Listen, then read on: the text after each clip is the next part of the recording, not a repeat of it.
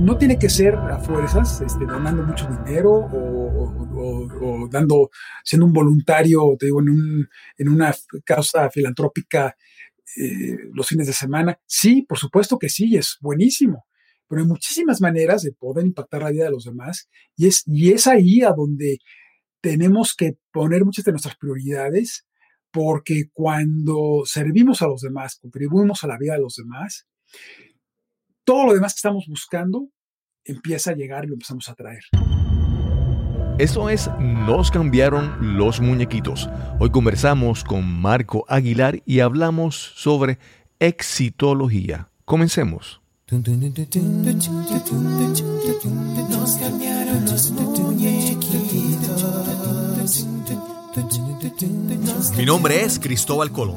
Soy un comunicador, un bloguero, un podcaster. Y eso es, nos cambiaron los muñequitos, porque lo único constante en la vida es el cambio. Bienvenida, bienvenido a Nos cambiaron los muñequitos. Gracias por acompañarnos en este episodio, el número 129. Hoy conversamos con mi amigo Marco Aguilar.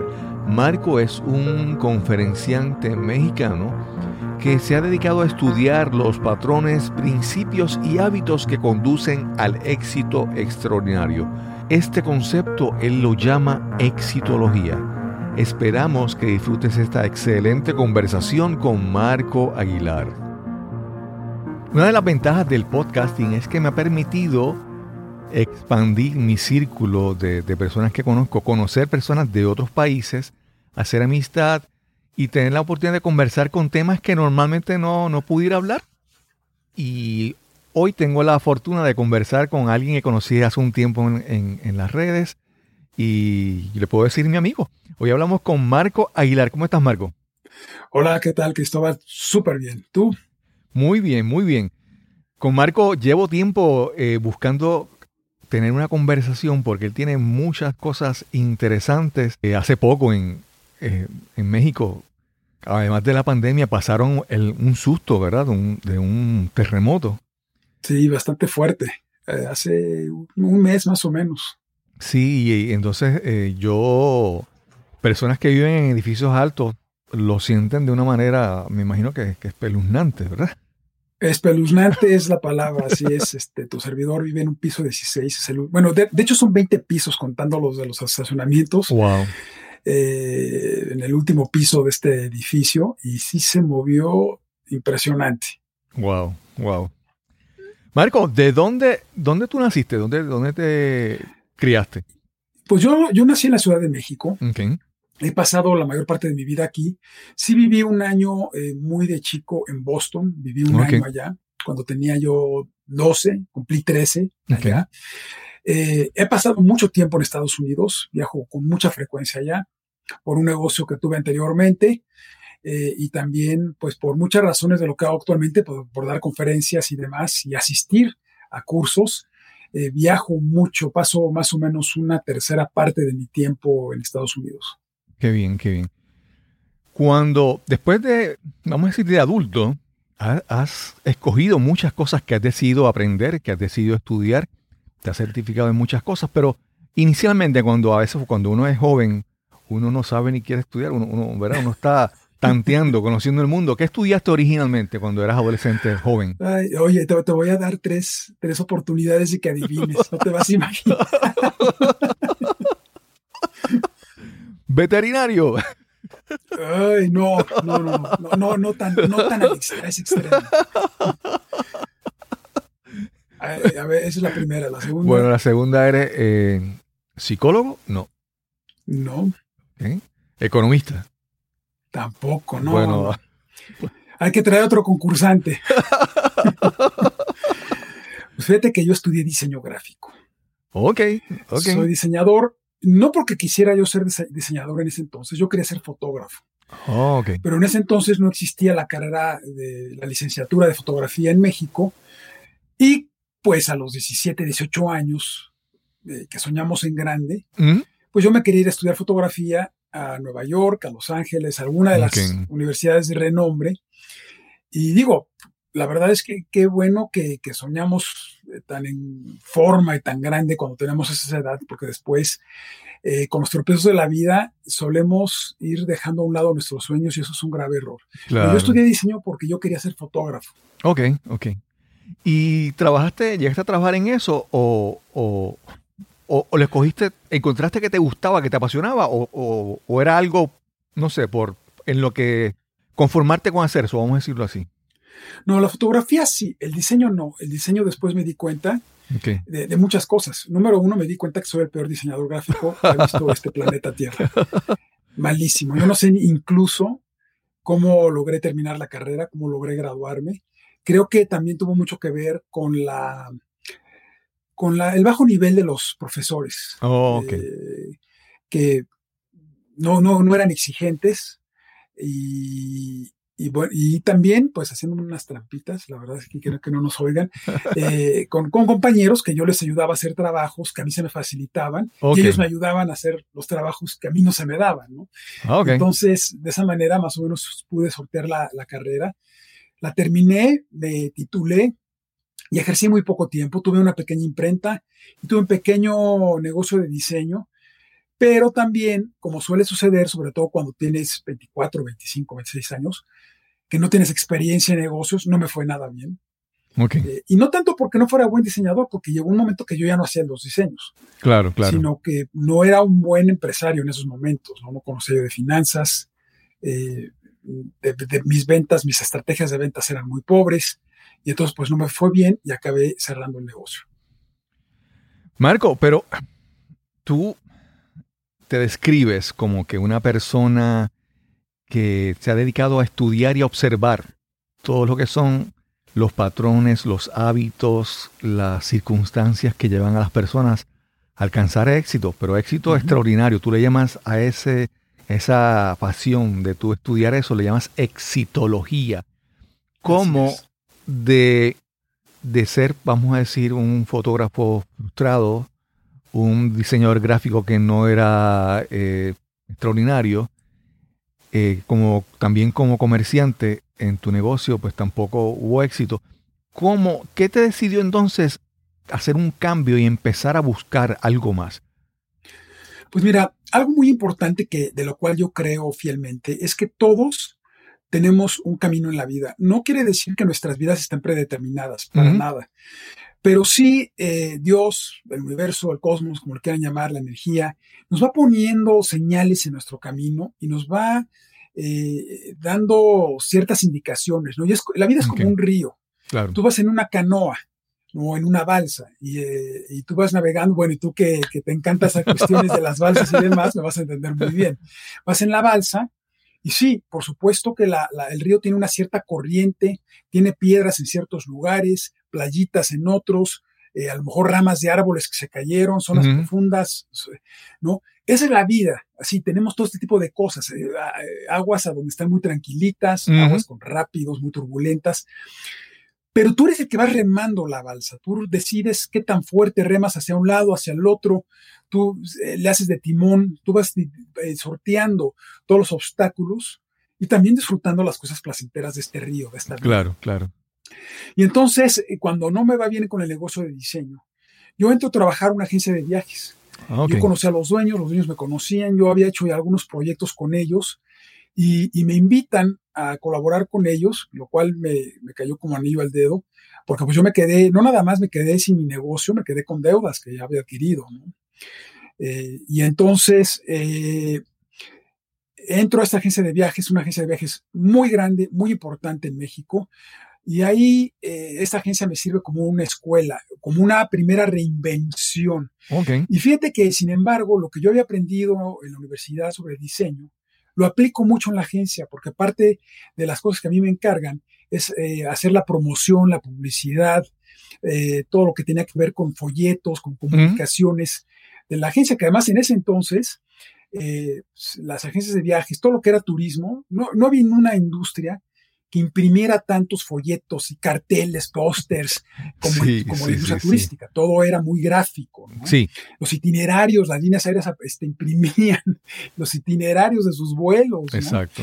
Todo tipo de folletos, catálogos. Entonces, eso a mí me servía muchísimo. Igual mis conocimientos de fotografía, que al, día de hoy lo sigo practicando y me sirven muchísimo. Pero eh, el caso es que cuando después de cuatro años yo me recupero de mis deudas, ahorro un poquito, poquito, poquito, y yo tenía esta sangre de, emprendedor, entonces eh, veo que en la agencia, siendo, aunque era una agencia muy grande y muy importante, pues no dejaba de ser un negocio familiar. Claro. Y, yo sabía que si quería crecer, tenía que volver a independizarme o buscar trabajo en otro lado o independizarme. Y, y, sobre todo con la carrera que yo he estudiado de diseño, pues era difícil, la verdad, conseguir un buen empleo en ese entonces, que pagara bien.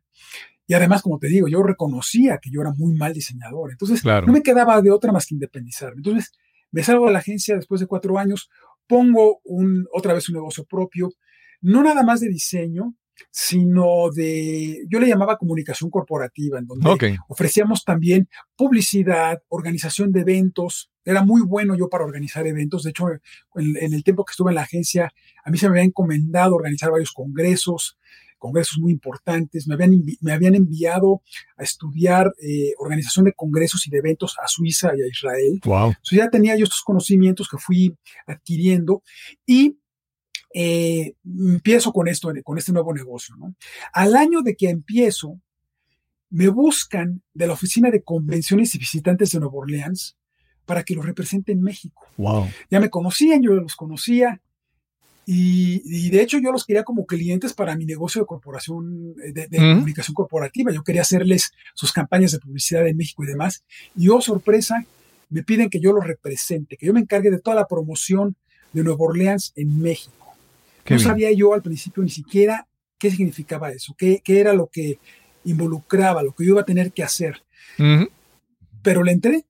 Y, esa es otra lección para la vida. Muchas veces se nos presentan oportunidades y las rechazamos porque pensamos que no conocemos el negocio, no sabemos de qué se trata.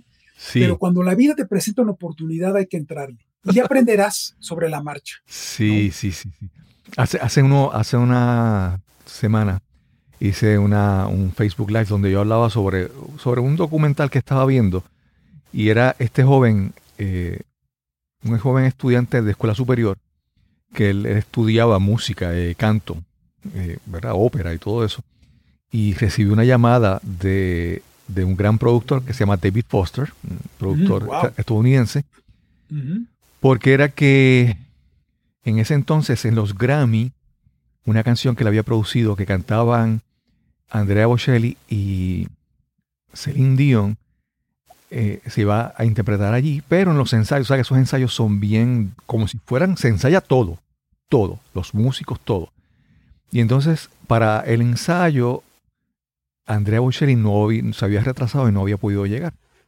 Y entonces a este joven lo llamaron y él dijo que no. Él dijo que no porque la voz de Andrea Bocelli era diferente a su voz y que él no podía alcanzar esas notas. Por suerte, David Foster vuelve y lo llama. Y entonces él accedió porque su papá le dijeron que sí, que aceptara. Y él tuvo la oportunidad entonces de ir, cantar, aunque fue un ensayo con Celine Dion, y pudo eh, presentarse ante todas las personas que estaban presentes en el, en, el, en el, ensayo.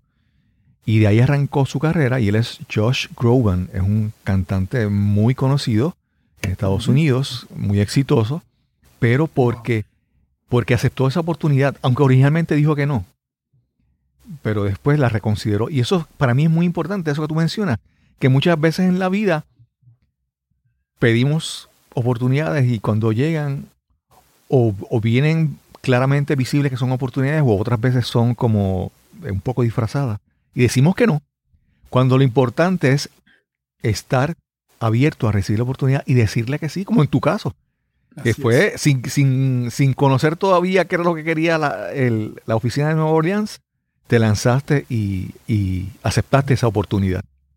Así es. Y a partir de ahí, pues mire, empecé a aprender y, y, además era una oportunidad grandotota porque eh, me iba a tocar tratar con eh, personas muy importantes de Nuevo Orleans y del estado de Luisiana. O sea, me tocó conocer y, y trabajar con, eh, con, la vicegobernadora del estado, con el secretario de turismo. Wow. Eh, yo que iba a imaginar, ¿no? Y entonces, a partir de eso, empecé a entrar al medio de turismo nuevamente. empecé a aplicar los conocimientos que había adquirido durante mis cuatro años en la agencia de viajes. Y poco a poco empecé a conseguir otros clientes y me empecé yo a hacer de un nombre y de una reputación dentro de la industria turística de México, pero sobre todo Estados Unidos. Y entonces ya otros estados, otras ciudades me empezaron a buscar para que yo también lo representara. Qué bien. Y representé al estado de Illinois, a la ciudad de Chicago, eh, representé al estado de Massachusetts, al estado de Nuevo México, al estado de Nevada y la ciudad de Las Vegas, que se llegó a ser uno de los clientes más importantes.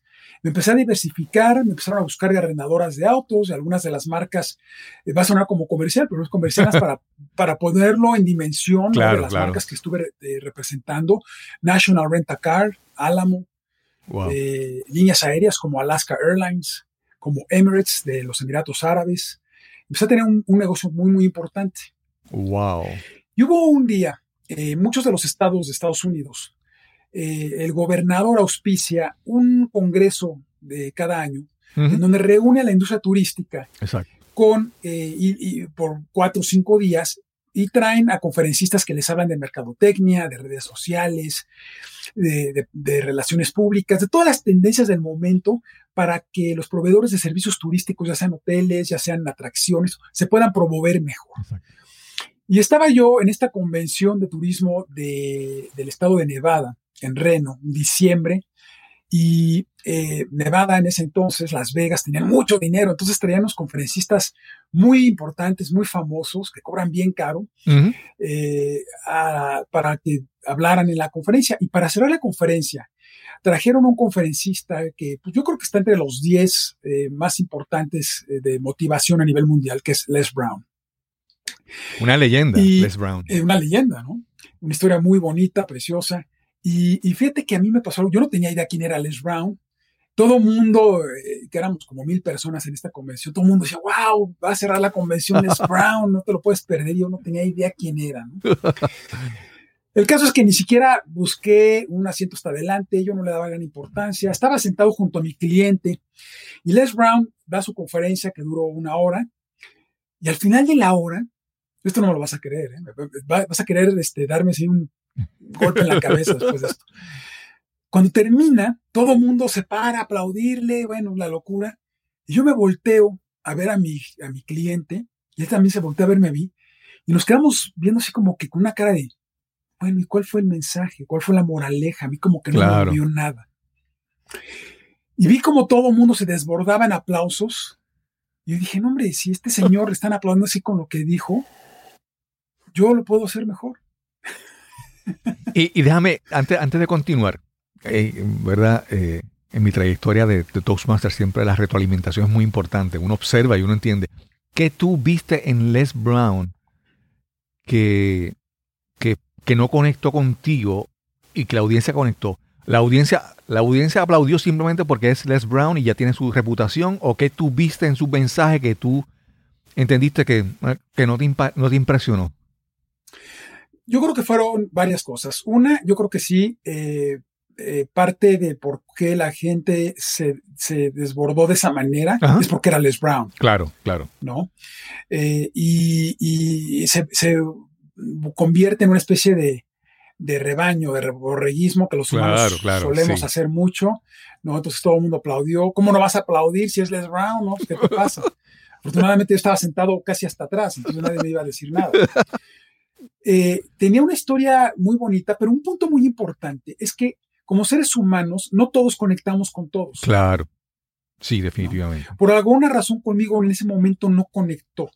Yo no sé por qué, pero no tuvimos esa química. Tal vez error mío haberme sentado hasta atrás. Tal vez no haber investigado un poquito, haber preguntado quién era. Sí tiene una historia de vida maravillosa, eh, muy motivadora, pero a mí en lo personal, y curiosamente a mi cliente tampoco nos movió. Y te digo, yo agarré y dije, yo puedo hacer mejor, esto mejor que él. Qué arrogancia la mía. Claro, claro. Y después investigué cuánto había cobrado Y cuando me dijeron, dije, no, bueno, definitivamente yo puedo hacer esto mucho mejor que él. y ya después supe quién era y dije, no, bueno, soy un idiota.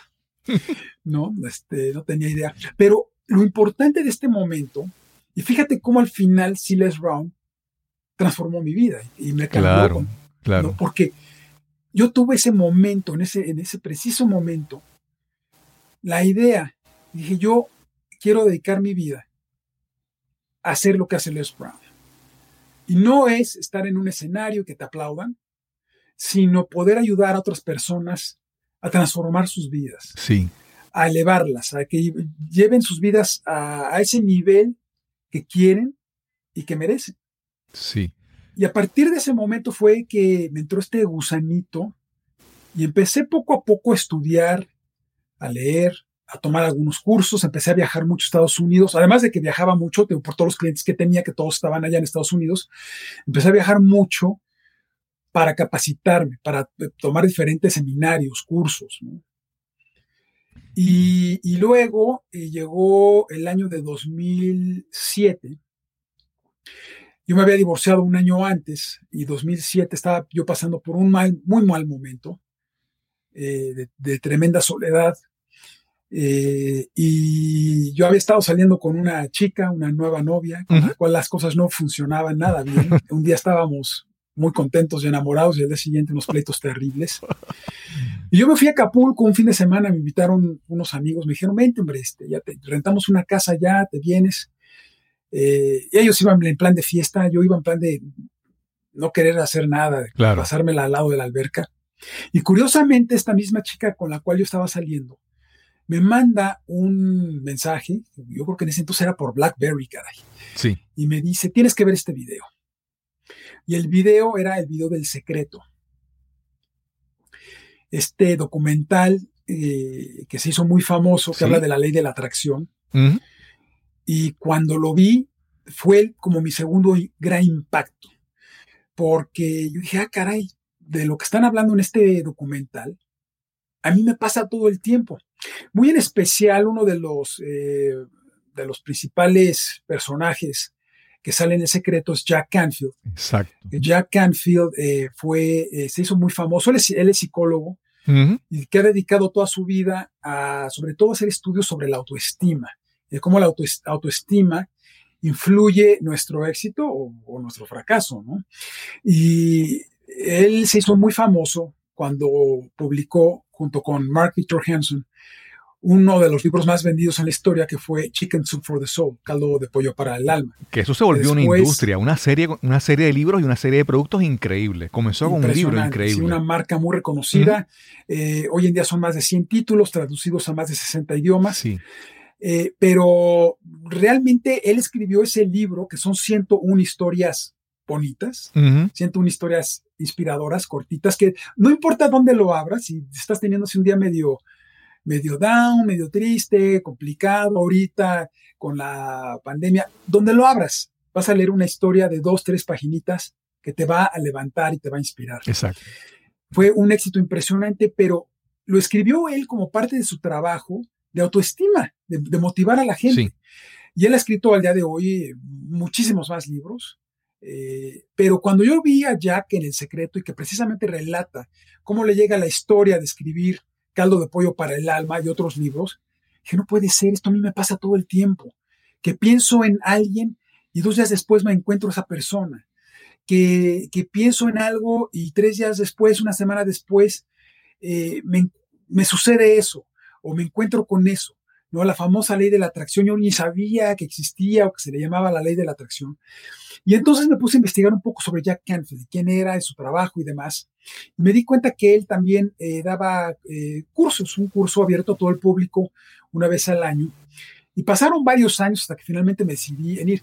Me estaba yendo también con mi negocio de representaciones turísticas. Tenía clientes tan grandes, estaba tan ocupado que no pensaba yo aunque ya había tenido el momento este con, con Les Brown y había visto el secreto, no tenía tiempo de dedicarle a, este nuevo sueño que tenía de reinvención, de dedicarme a dar conferencias. Lo había puesto como a un lado y sí, te estaba yendo a algunos cursos, pero no, no de una manera 100% comprometida, con todo el entusiasmo, con toda la energía. A lo mejor iba una vez al año a tomar un curso pues, este, por ahí, dos veces al año tal vez. Fue un proceso muy lento. Pero a raíz de que conocí a Jack Canfield, que fui a su curso y lo conocí, ahí fue a donde sí las cosas verdaderamente se aceleraron. Eh, gran maestro, gran amigo, eh, pues tiene una, unos conocimientos y una sabiduría impresionante, resultado de muchísimos años de estudio y de preparación. Y como te digo, ahí fue donde eh, sí ya le metí todo el acelerador, quité el freno y todo el acelerador a este proceso de estudio, de preparación. Empecé a tomar otros cursos, algunos nombres que les pueden sonar, Deepak Chopra, Tony Robbins, Janet Atwood. Y, y, bueno, yo sabía que si yo me iba a parar frente a personas en un escenario o en una llamada telefónica o de Zoom a darles algún tipo de asesoría, tenía que estar sumamente bien preparado. No podía yo estar improvisado y entonces incluso una de las cosas que Jack me recomendó fue hacerme socio de la Asociación de Conferencistas de Estados Unidos, ¿Sí? que es la organización de conferencistas más importante a nivel mundial uh -huh. y que ha sido para mí una fuente de, de educación y de aprendizaje impresionante. Wow. Pues más o menos ese ha sido el camino. Vamos a una pausa y regresamos inmediatamente a nuestra conversación con Marco Aguilar.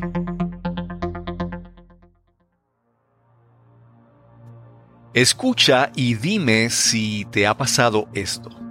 Estás en una presentación o conferencia y a solo minutos de comenzar agarras tu teléfono móvil y te sumerges en las redes sociales para distraerte, para matar el aburrimiento. Y puede que el tema sea importante y valioso, pero el presentador no puede capturar tu atención, no logra que te intereses en su mensaje. ¿Te ha ocurrido? O peor aún, ¿ha pasado algo similar cuando eres tú el que estás presentando? Mientras hablas, ves con frustración cómo pierdes poco a poco el interés de tu audiencia. Y es que no es suficiente el valor o la importancia de tu información si el mensaje no viene acompañado de entusiasmo, pasión y con las técnicas de comunicación más efectivas. Para tener el éxito que sueñas, necesitas las herramientas apropiadas para educar, persuadir e inspirar a tu audiencia. Si quieres comunicar y conectar realmente, necesitas descubrir tu mensaje, optimizarlo y presentarlo con autoridad y autenticidad. Quiero ayudarte a encontrar ese mensaje emblemático que te eleve sobre tus colegas o tu competencia. Quiero que descubras tu voz, que te conviertas en ese conferenciante, en ese orador influyente que imaginas y anhelas ser.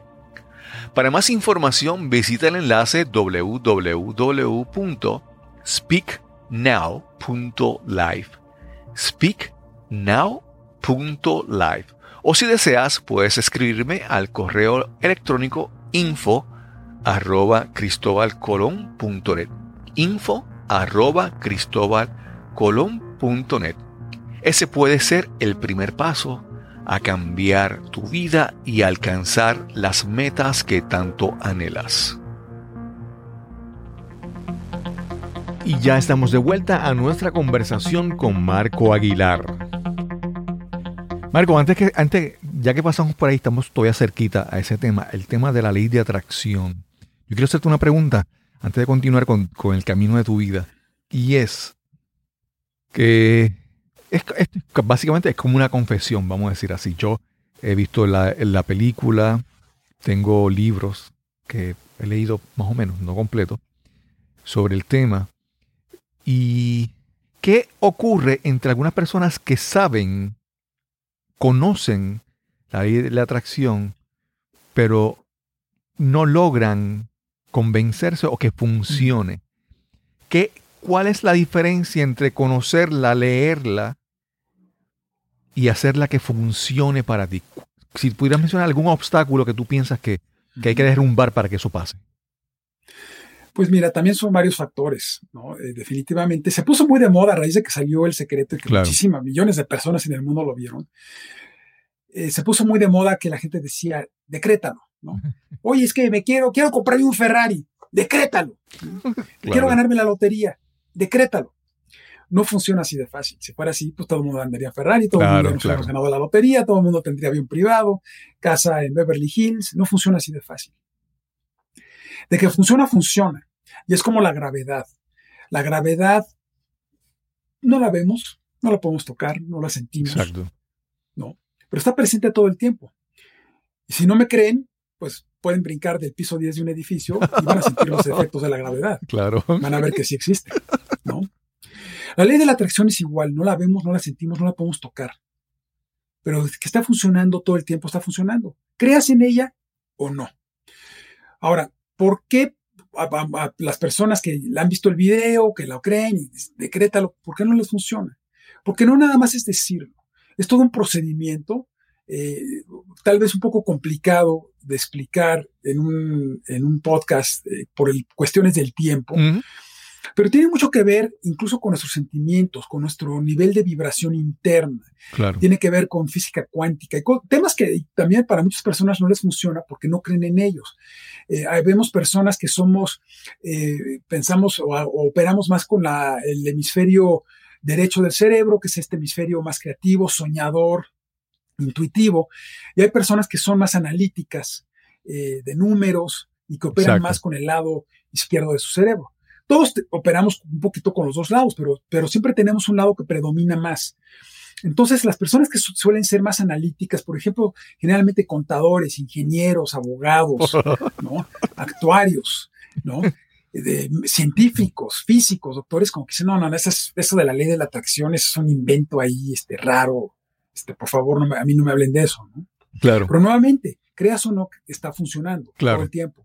A mí algo también que, perdón, algo que he observado es que cuando mencionaban la gente que decían, decrétalo, y es que la ley de la atracción es una ley de las leyes universales, pero no es la única.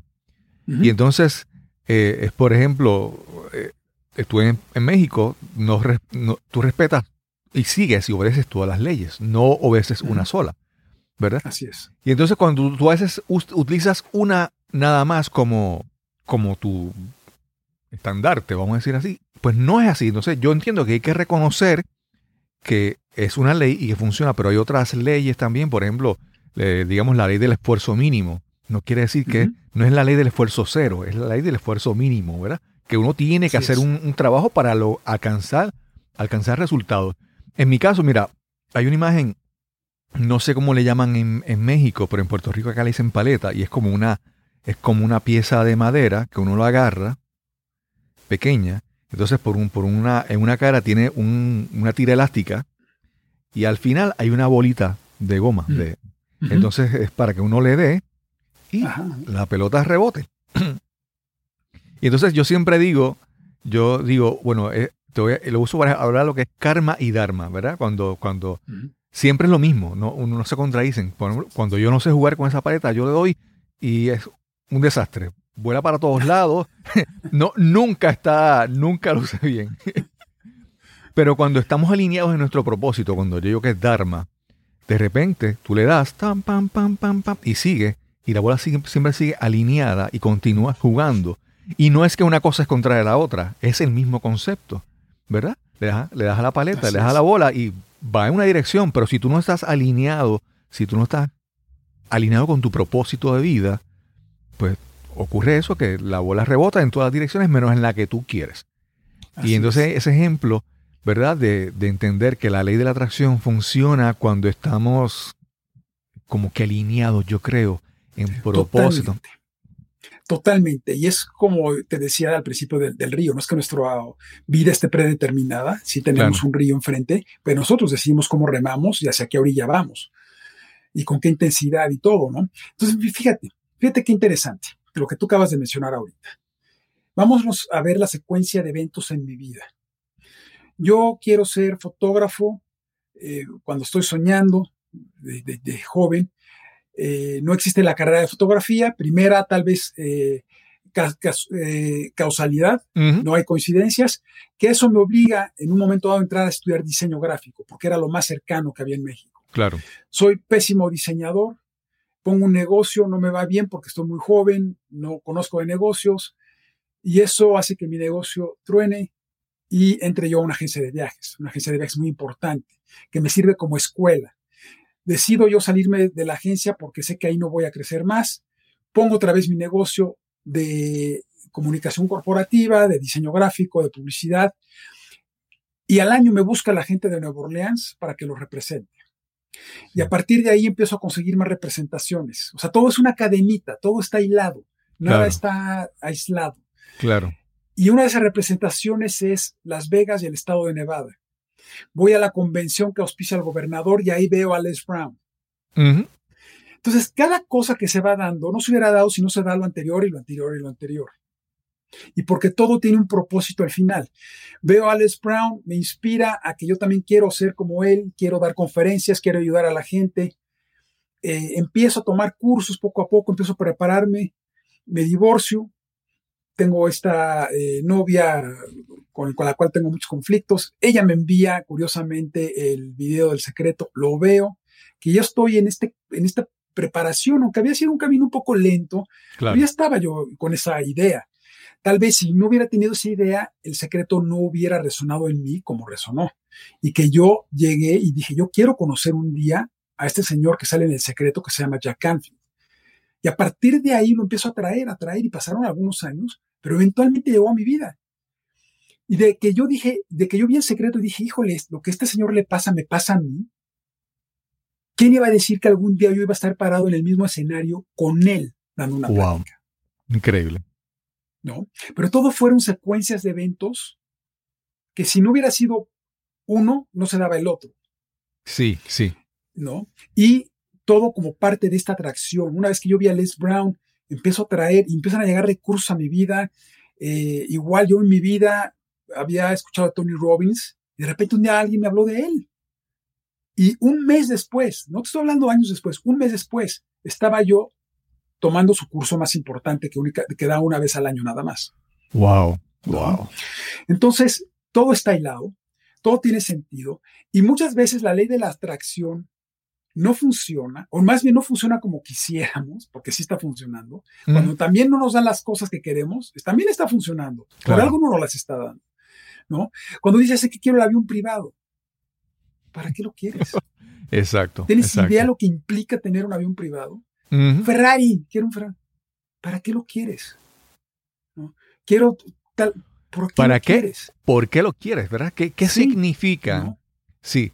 Si tú pides está alineado con tu propósito, está alineado con tu misión. Exacto. Esas son las preguntas importantes. Porque a veces desear el Ferrari refleja en ti una actitud o una forma de pensar en la vida que tal vez es, es indicativo de que no vas a alcanzar el éxito. Por ejemplo, si tú de repente piensas que si tú quieres un Ferrari porque piensas que para ti lo más importante es, tener este vehículo, este coche, esta, esta máquina, que porque piensas que te vas a sentir bien por tener el poder de ese motor y este carro deportivo, si tú piensas así, si esas son las cosas que tú buscas satisfacer en la vida, tal vez no, no, no, no puedas aspirar más allá, ¿entiendes? No sé si me... sí, sí, sí, si, si, si tu, tus deseos surgen de vanidad, de, de... no sé cómo explicártelo, pues tal vez no estás alineado con un propósito mayor para tu vida. Así es. Ahora, eso no quiere decir que no te puedas poner como una meta y que sueñes con tener un super coche, una super casa, super viajes, el avión, si, si, de eso se trata, ¿no? Pero todo tiene que tener una razón profunda, una razón de por qué. Exacto. ¿No? ¿Qué significa en tu vida y si está alineado con tu vida? ¿no? Este, eh, y, eso, y eso es un punto muy importante. Incluso me acuerdo muy bien de lo del avión privado. ¿no?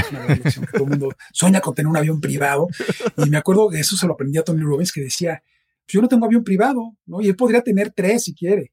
Claro, claro. ¿Para qué? Es un problema tenerlo, lo que cuesta eh, tenerlo cuando no estoy volando, tenerlo parado en un hangar para pagar la renta al aeropuerto, este, pagar la tripulación, el mantenimiento.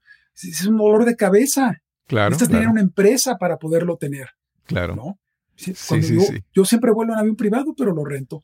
Exacto. ¿No? Entonces, hay que, hay que saber muy bien qué queremos, por qué lo queremos. Exacto. Sí, te iba a decir que hay muchos, tú no ves muchas personas que se anuncian con mercadeo digital y con estos sistemas de, de hacer dinero en el Internet y utilizan, hacen referencia a estas imágenes. Salen estos muchachos posando con un Lamborghini. Pero entonces, porque piensan que ese símbolo es el que atrae a la gente, ¿verdad? Y entonces eh, hay gente que tiene mucho éxito, pero no, es por, no, no por ese símbolo, no por alcanzar el Lamborghini o por el Ferrari, ¿verdad? Es obviamente como el, por consecuencia el éxito te va a llevar a poder adquirir esas cosas, pero no son la meta, vamos a decirlo de esa manera. Así es. Así es. no, incluso el éxito varía de una persona a otra. Exacto. Solemos medir el éxito con cantidad de dinero y no hay nada más equivocado. La Madre Teresa de Calcuta, que vivía en una pobreza económica terrible, extrema, era una persona exageradamente exitosa. Claro, claro. Sí, hay, hay, una, hay una imagen, hay personas que me han hablado sobre el éxito, dicen, no, yo quiero ser exitoso. Y yo digo, bueno, por ejemplo, hay personas que son, para usar un, ejemplo equivocado, no sé, pero, pero lo que quiero ilustrar es, hay personas que son mafiosos y amasan una fortuna con negocios ilegales, con droga. Y habrá quien pueda decir, ese señor es exitoso porque se trazó unas metas y las alcanzó. Pero entonces el concepto de ser éxito de, de esa manera, pues no es todo en la vida. Porque un éxito extraordinario, un éxito profundo, un éxito que traiga satisfacción y paz mental. Yo recuerdo una definición de una de John Wooden, de un, coach estadounidense, que él decía que el éxito es paz mental, de la satisfacción de que hicimos todo lo, que estaba a nuestro alcance para, para, crecer, progresar y todo eso. Y también es eh, cómo impactamos la vida de otros. Exacto. Cómo impactamos la vida de los demás. ¿no?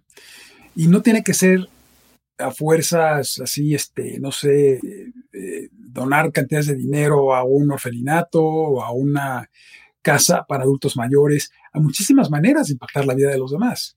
Sí. ¿no? Eh, por ejemplo, artistas famosos, ¿no? O músicos famosos.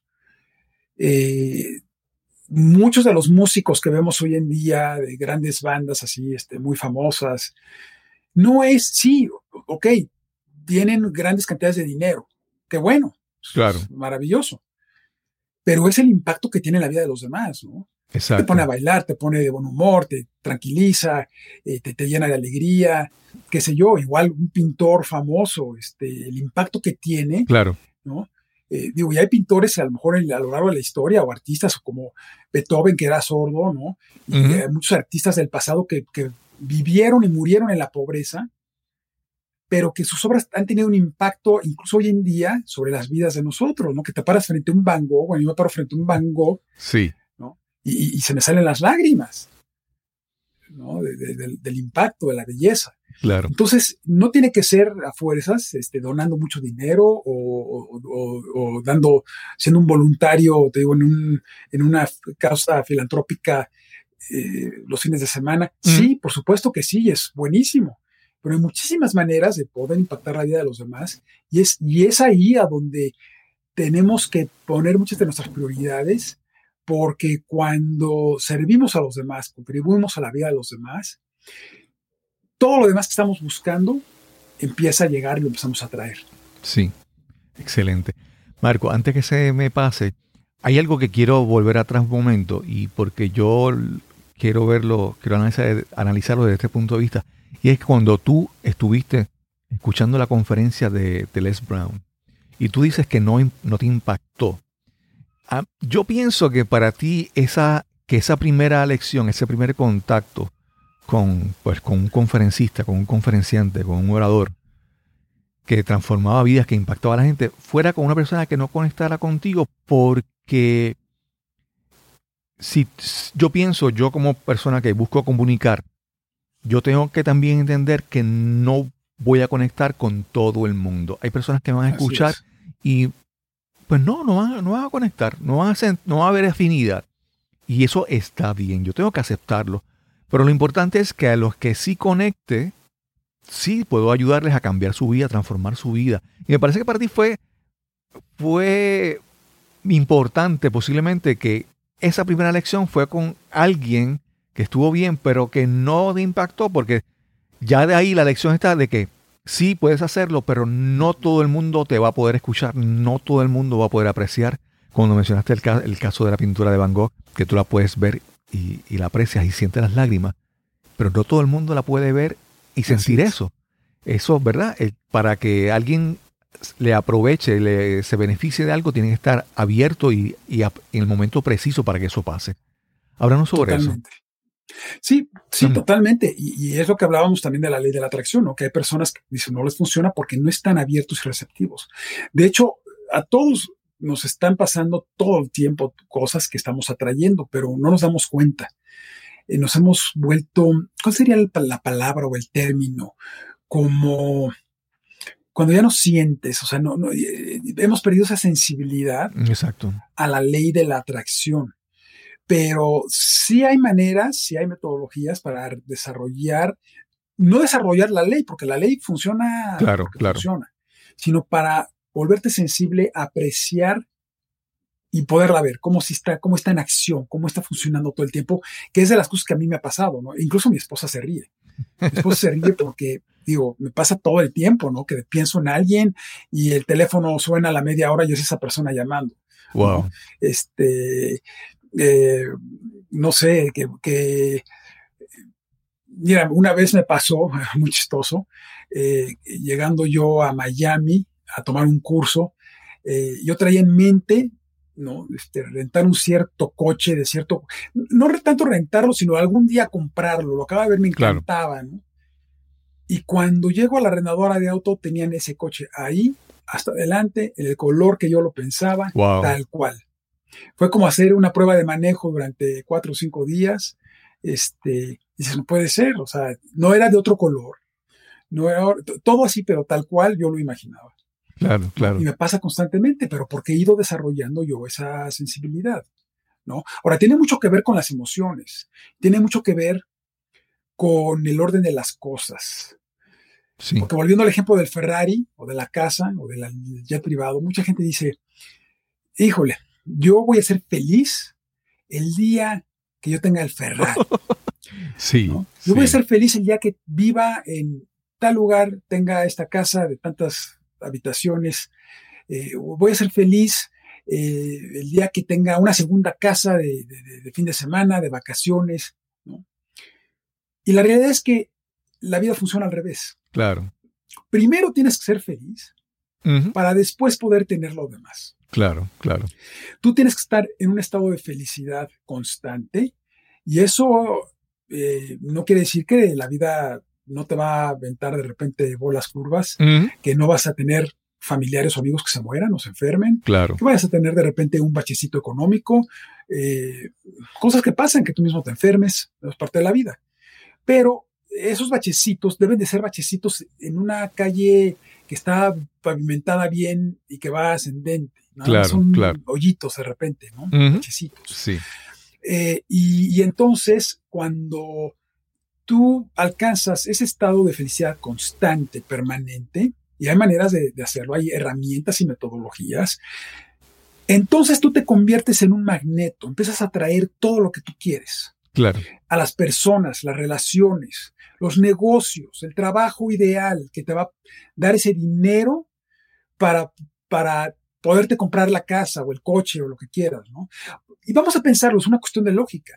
Si eres una persona que todo el tiempo está de, mal humor, enojado, este, con mil preocupaciones, triste, angustiado, eso lo transmitimos, lo sabemos, todos los humanos lo percibimos al otro y por eso muchas veces en cuanto conoces a alguien dices, ay, esa persona como que no me cayó bien o este, ¿no? Claro. Tenemos un sexto sentido definitivamente.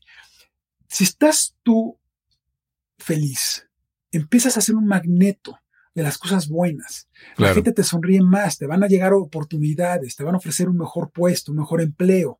A tu negocio, si tienes negocio, van a llegar más clientes.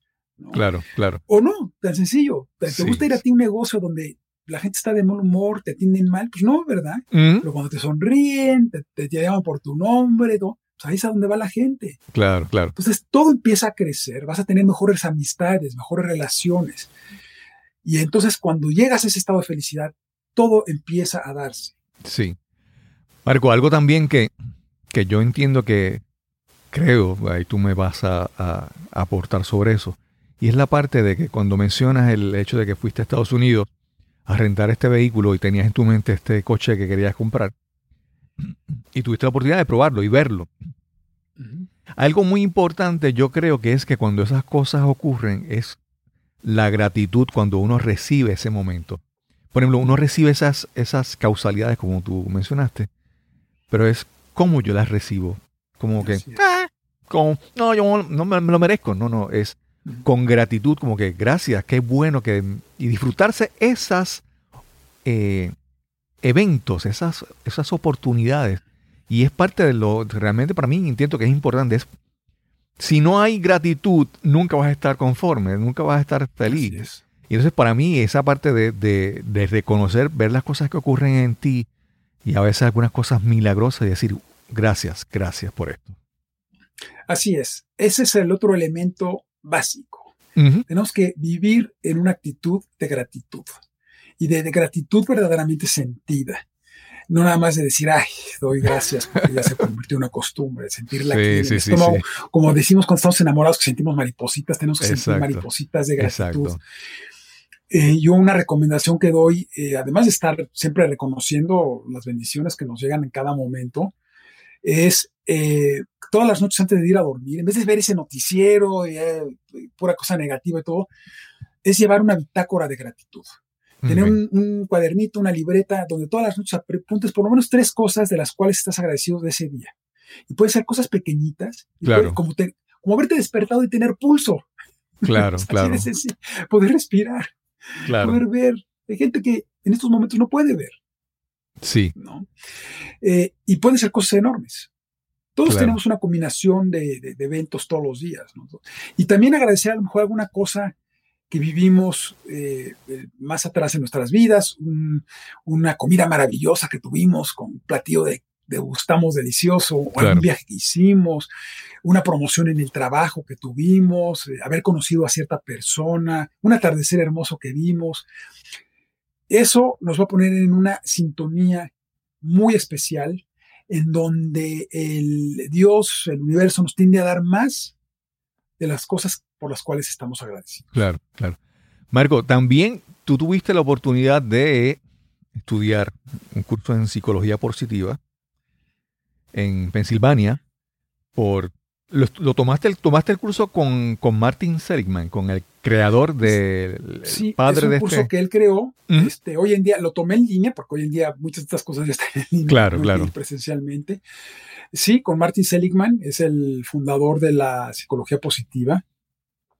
Eh, y de hecho, ahí en la Universidad de Pensilvania está el Centro de Psicología Positiva, a donde él inició sus estudios, sus investigaciones, y donde hoy en día hay una, eh, un equipo de, de maestros, de profesores impresionantes que han hecho muchas investigaciones en el campo de la psicología positiva. Y, y, esto de la psicología positiva se ha puesto de moda pero a fin de cuentas, eh, todos los grandes maestros del desarrollo personal, Tony Robbins, Jack Canfield, Les Brown, eh, Jim Rohn, todos el que les guste, a fin de cuentas lo que están enseñando de una manera u otra o a su estilo es psicología positiva. Claro, claro. Ya que mencionaste a Les Brown, ¿volviste alguna vez a verlo en alguna conferencia y, se repitió la, sensación o, él se reivindicó contigo en algún otro momento? Fíjate que no, nunca he tenido la oportunidad otra vez de, volverlo a ver.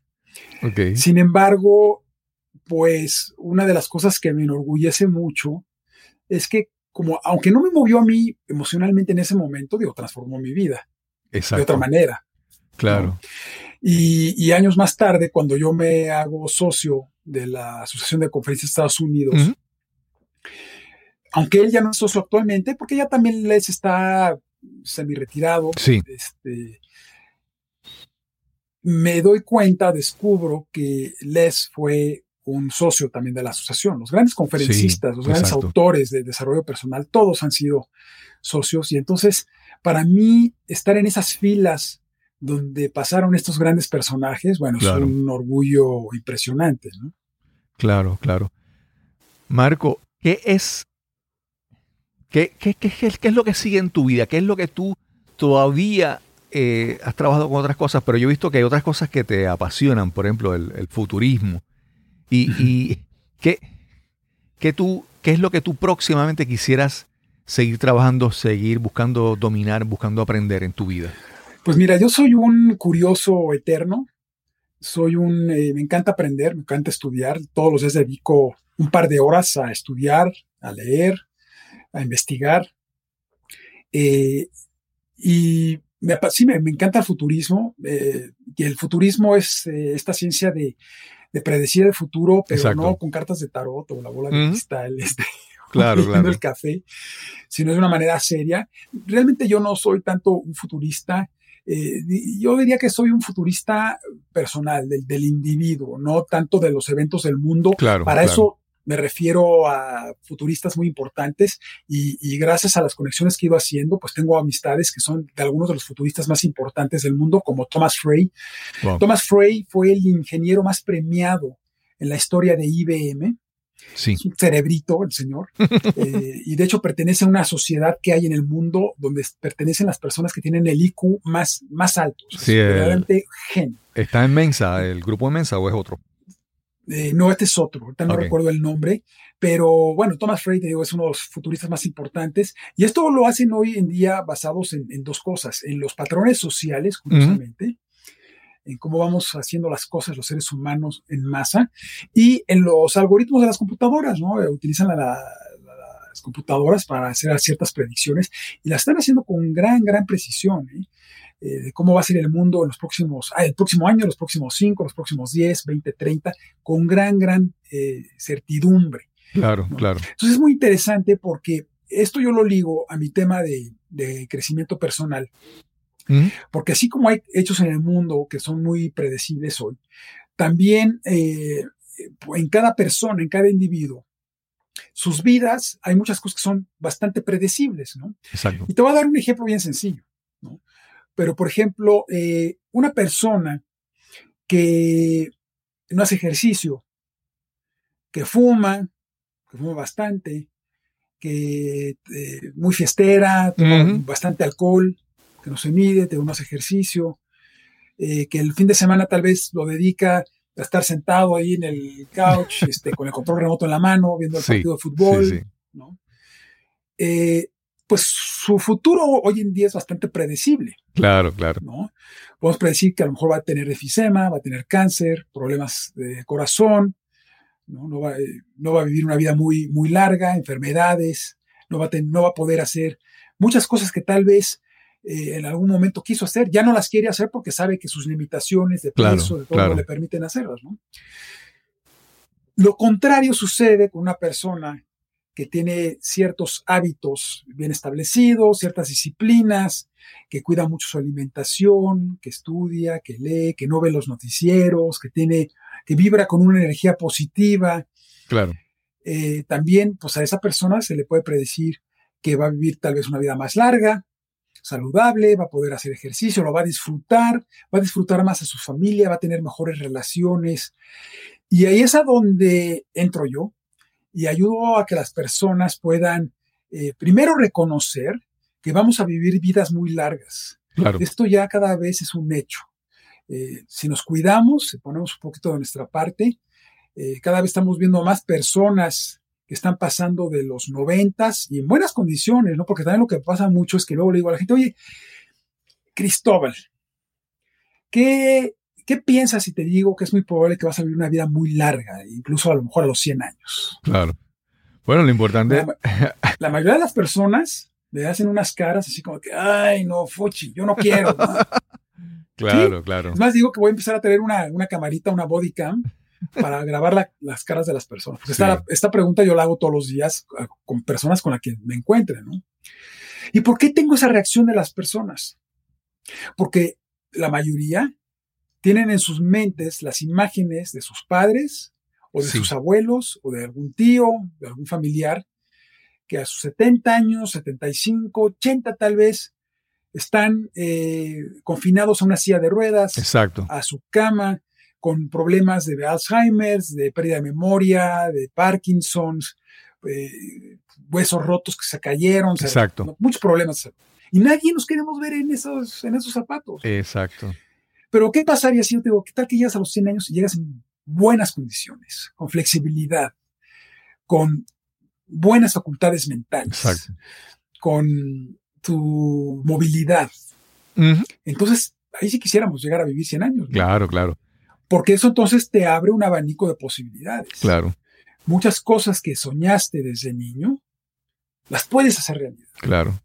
Y de eso se trata, de eso, de eso me trato yo, por eso combino un poco el futurismo, de las cosas que se vienen, unos adelantos médicos impresionantes que nos van a permitir vivir vidas muy largas. Claro, claro. Eh, muchos adelantos que ya se están dando, incluso la pandemia ahorita del coronavirus eh, va a, ya está eh, detonando que muchos avances médicos se den eh, más rápido y que otros que jamás se les habían ocurrido, Exacto. ahora se les estén ocurriendo porque están buscando respuestas, están buscando Sí, soluciones. Sí, sí, la Vamos a desesperación, ver la urgencia. cosas Sí. impresionantes en el campo médico y es a donde yo, por eso me gusta el futurismo, porque quiero ayudar a las personas no a predecir su futuro, porque la mejor manera de predecir el futuro es creándolo. Exacto. Que creen un futuro, el futuro que quieren, el futuro que merecen y un futuro lleno de posibilidades. Claro, claro. No, y si, y si tú, por ejemplo, te, tú eres una persona que te atrae la belleza, el arte, la música, eh, conocer otros países, si tienes esas ansias en tu vida, yo, por ejemplo, a mí me encanta la música y cada vez que descubro algún artista nuevo, yo digo, wow, tantos años y no lo había conocido. Pero si tú, si tú quieres en tu vida continuar eh, nutriéndote de todas esas cosas, nunca piensas que el tiempo no es suficiente. Y mientras más tiempo tengas, más oportunidades. Lo, lo ves todos esos años que pensamos que vamos a vivir, lo vemos como oportunidades de seguir aprendiendo. Pero si ya a los 50 dices, no, ya yo no voy a estudiar, no voy a leer, no, ya yo, ¿verdad? Entonces esa actitud hacia la vida, pues hace, hace una gran diferencia, porque si, si, hay, si hay vida y hay oportunidades de seguir creciendo y disfrutando, wow, eso es increíble. Sí, me sorprende todavía muchas personas que dicen, no, pero es que yo ya estoy muy grande para eso, estoy muy viejo para eso. ¿no? Hoy en día la edad ya no es un límite. Claro, claro. ¿no? Ah, Por otro lado, hay personas que dicen, no, es que ahora los, los, ¿qué? Los 40, los 50, los 50 son los nuevos 40, ¿no? Los 40 son los nuevos sí, 30. sí. Pues es cierto, ¿no? Mucho depende de cómo te sientes tú por dentro, de cómo Claro. te estás alimentando, cómo te cuidas, qué ejercicio haces, qué, qué actividades estás practicando, de incluso de, de- de pasatiempos, de hobbies, Exacto. de que te nutren.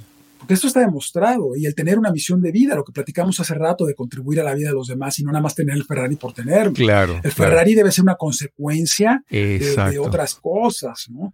Pero está demostrado que el factor, eh, uno de los tres factores más importantes que están contribuyendo a la longevidad de las personas es el tener una misión de vida clara, Exacto. ¿no? Y sin importar la edad. Exacto. Puedes tener 95, 98 años, pero que todavía hay algo por lo cual te despiertas todas las mañanas. Exacto. Marco, ¿qué proyecto tienes por aquí pronto? ¿Estás trabajando? ¿Algo que estés trabajando? Muchas, muchas cosas, muchísimo. De hecho, pocas veces he estado tan ocupado en mi vida, pero eh, ahorita lo que más eh, me, me ocupa es eh, un proyecto en el cual he estado trabajando desde finales de 2019, Ujú. que se llama el Foro Digital de Éxito y Riqueza Personal. Este foro, haz de cuenta que va a ser un congreso de desarrollo personal, de motivación, de liderazgo, para el cual he reunido a más de 30 expertos y expertas de más de 10 Sí. países de habla hispana, de alrededor del mundo, incluyendo Estados Unidos, incluyendo España, en donde yo los entrevisté a estos más de 30. Eh, como te decía, son expertos y expertas en diferentes temas. Te- Tengo expertos en finanzas personales, Wow. en, eh, en imagen personal, en comunicación, todos los temas que nos ayudan a llevar nuestra vida a un nivel más elevado. Y entonces, en vez de tenerte que ir y pagar un boleto de avión, hospedaje, trasladarte a lo mejor a la Ciudad de México o a Cancún o no sé, este, a San Juan, para estar en un hotel tres días, un fin de semana, escuchando conferencia tras conferencia. Esto va a ser virtual. Fíjate qué increíble, ¿no? Porque el mundo se convirtió en el mundo virtual. Exacto. Sin embargo, yo venía trabajando en esto, te digo, desde octubre del año pasado, sin saber todo lo que se venía. Yo tenía un estudio montado aquí en, en tu casa. Y, y, entonces estas entrevistas van a estar fabulosas, verdaderamente. Yo que las he tenido que ver varias veces porque para la edición, muchas cosas, y que estoy metido en estos temas de desarrollo personal, de repente las vuelvo a ver y digo, ah, caray, a ver, a ver, rewind, regresa. ¿Cómo, qué, qué, dijo? ¿Cómo estuvo eso? Que tomar notas, apuntar y aplicarlo, porque claro, son unas claro. verdaderas joyas de, de, sabiduría, de información que estos 30 expertos y expertas han compartido. Esto lo van a poder ver todos tus eh, escuchas, todo tu público eh, en internet. Tú les estarás dando la información cuando okay. salga para claro, que se inscriban. Claro. Porque además pasan dos cosas bien interesantes. Eh, las 28 entrevistas van a estar disponibles de manera gratuita. Vamos a estar subiendo unas 5 o 6 a la plataforma cada uh -huh. día. Y van a, las van a poder ver de manera gratuita durante unas 24 horas Exacto. más o menos, dependiendo de dónde vivan en el mundo. Sí. Pero van a poder adquirir un pase VIP a un precio ridículo, ¿verdad? verdaderamente ridículo. Los queremos hacer súper accesible para todo el mundo. Claro, que no claro. haya pretextos. Y este pase VIP les va a dar acceso a cinco entrevistas adicionales que únicamente van a poder ver los que compren el pase VIP, con personas como Thomas Frey, que lo mencioné hace rato, que es uno sí. de los grandes futuristas del mundo, muy amigo mío. Eh, otra entrevista es a Lei Wang, que Lei eh, es una china eh, que ya tiene tiempo viviendo en Estados Unidos, y era una, es una persona, ella lo dice, como cualquier otra. Nada más que un día se le metió a la cabeza que quería, siendo una persona ordinaria, lograr mm. cosas extraordinarias. Y entonces se propuso eh, hacer una cosa que se llama el Explorers Grand Slam. Es así como que el Grand Slam sí, de sí, los sí, aventureros, de los exploradores.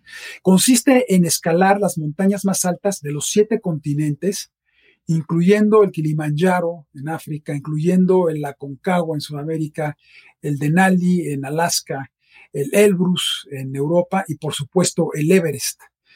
Y además también consiste en esquiar sí, esquiar al Polo Norte y al Polo Sur. Y wow. todo eso hizo sí, Lei Wang. Sí, y es chiquitita, este, su mochila es más grande que ella. Este, increíble. Y, y es una increíble. entrevista impresionante. Claro. Impresionante, vale la pena verla.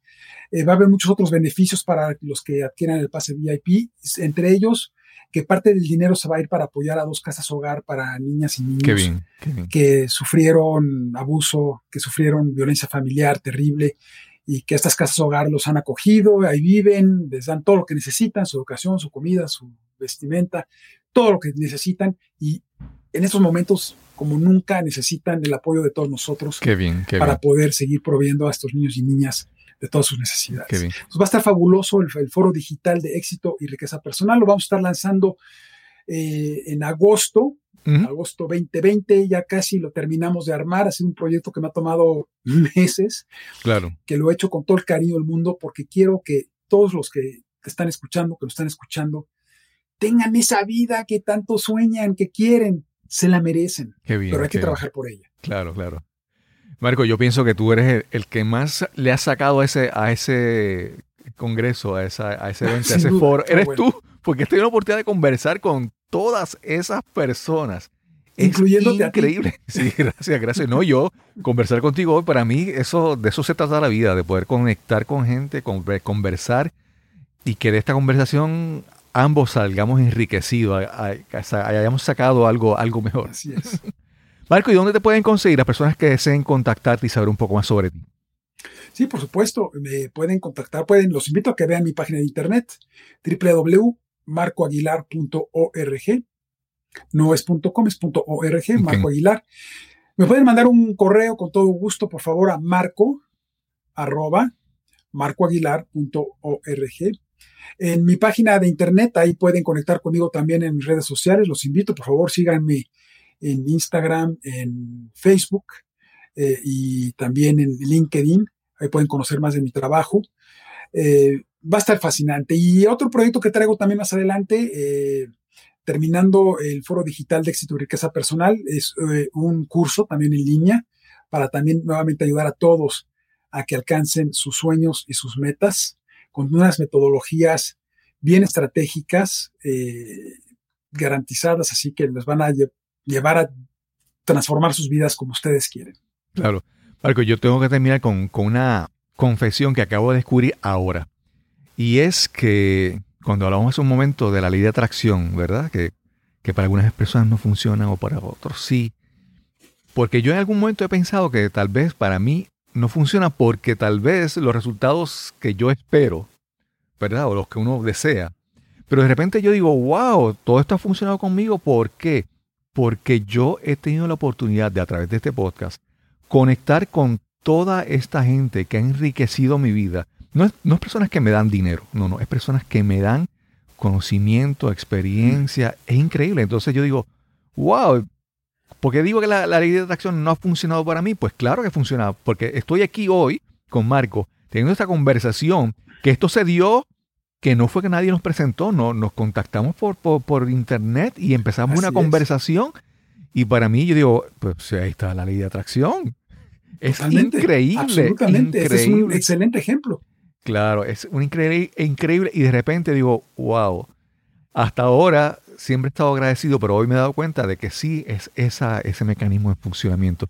Gracias a ti por esta oportunidad de conversar. Yo espero que la audiencia que nos escuche también se beneficie de esto y que vaya a ese evento y que, sea, y que se beneficie y crezca y que busque eh, felicidad, plenitud, riqueza en sus vidas. Gracias, Marcos. No, gracias a ti, Cristóbal. Es, un orgullo y un privilegio estar aquí y con toda tu audiencia. Sí. Y sin más que añadir, nos encontraremos entonces en el próximo episodio de Nos cambiaron los muñequitos. Hasta la próxima. Como siempre, quiero agradecer enormemente a Marco Aguilar por esta excelente conversación que tuvimos para este episodio. Una de las cosas que he aprendido durante mi vida y he confirmado cada día en este podcast es el poder de una buena conversación para levantarte el ánimo, para inspirarte, para hacerte sentir mejor y ver el futuro con optimismo. Esperamos que esta conversación con Marco Aguilar haya sido una de esas que te inspire, que te dé esperanzas para, para seguir tras tus metas, para alcanzar lo que deseas en tu vida. Recuerda que si disfrutaste este episodio, por favor, compártelo en las redes sociales. Si no estás suscrito aún y disfrutas de este episodio, por favor, suscríbete en cualquier plataforma de podcast donde tú escuches contenido de audio. Y si quieres dejarnos algún comentario, alguna observación, alguna sugerencia, recuerda escribirnos al correo electrónico info arroba cristobalcolón.net info arroba cristobalcolón.net Y sin más que añadir, nos encontraremos entonces en el próximo episodio de Nos cambiaron los muñequitos. Hasta la próxima.